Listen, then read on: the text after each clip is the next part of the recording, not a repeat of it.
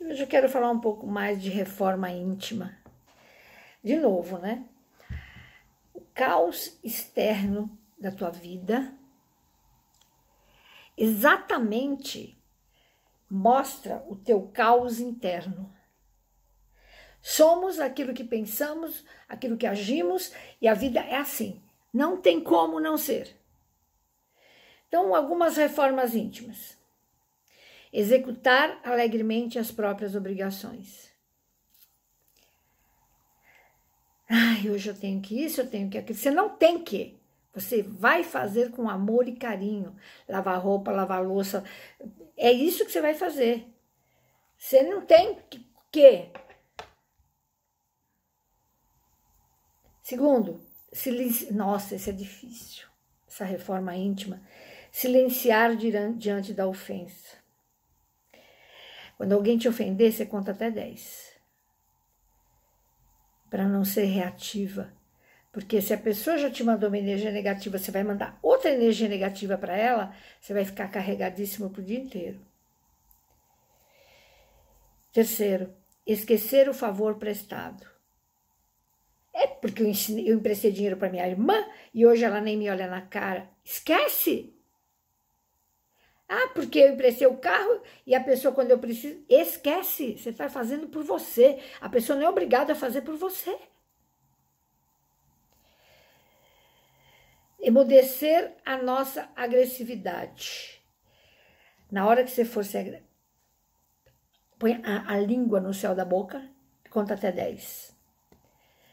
Toda agressividade jogada para fora, primeiro envenenou teu corpo, físico, inclusive, mental, físico, espiritual. E aí você manda, você tá na cara, né? Tá na cara que você vai, mas não tem o que discutir. Você manda agressividade, você será, alguém vai te mandar também, vai ser agressivo com você. Deus me livre. Não condenar as opiniões que divergem da sua. Aquele vestido é verde. Não, aquele vestido é amarelo. Para que, você vai condenar? O homem está vendo amarelo. Ah, mas eu gosto do presidente. É, mas eu não gosto do presidente. O que, que você tem com a, com a opinião da pessoa? Aceita. Abolir qualquer pergunta maliciosa ou desnecessária. Nossa. Quantas vezes a gente cutuca as pessoas com pergunta feia, né? Para magoar. Sim. Quantas vezes você vê que a pessoa tá com o cabelo feio, mal arrumado, e aí você chega para ela fala, só para falar: tá vendo meu cabelo? Cortei hoje. Você não quer mostrar o teu cabelo, você quer pôr ela para baixo. Não seja malicioso com ninguém. A vida vai te dar o troco, você vai ficar pobre.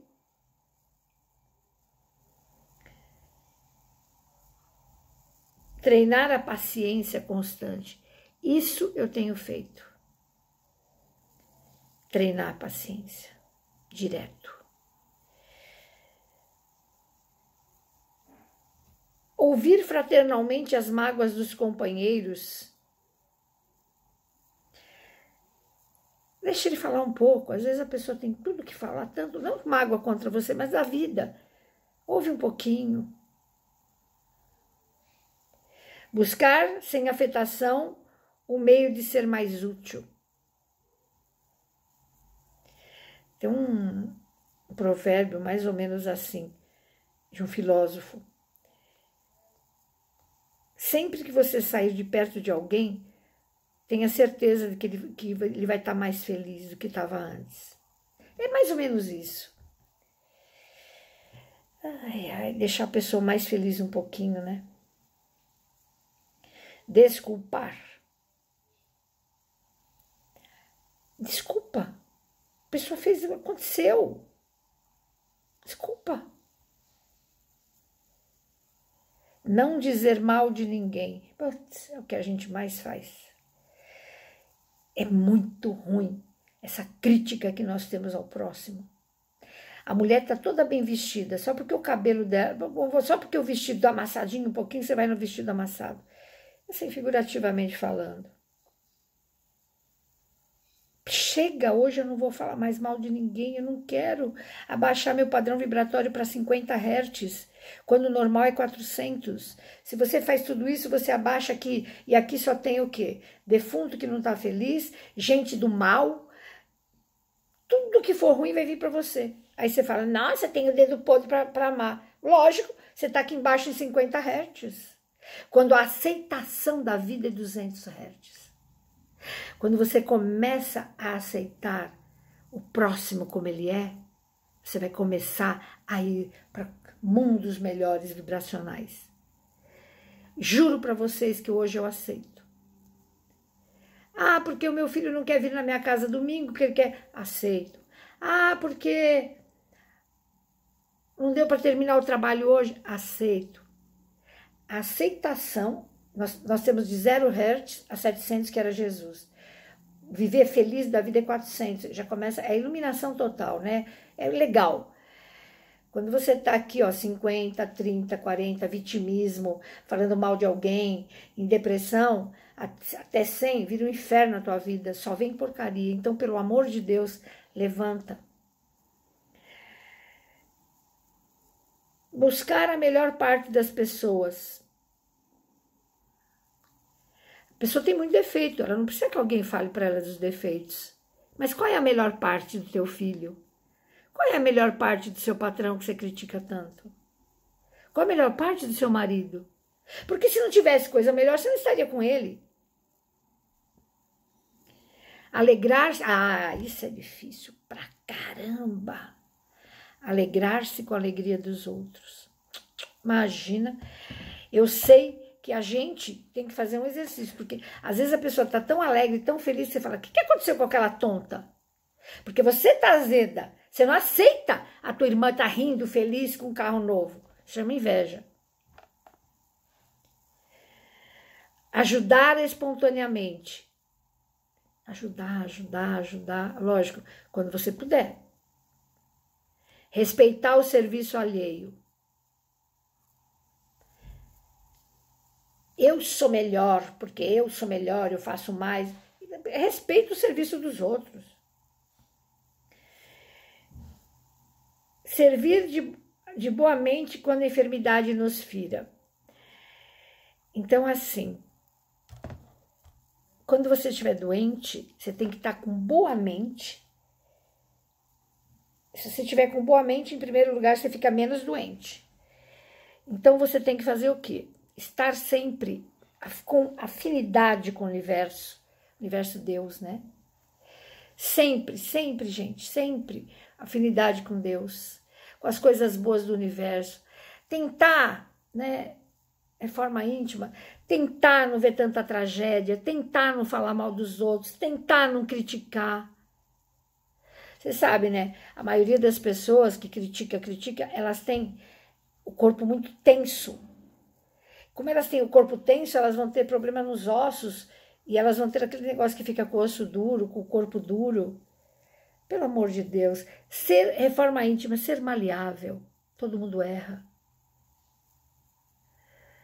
Olhar a vida com bons olhos, a tua vida.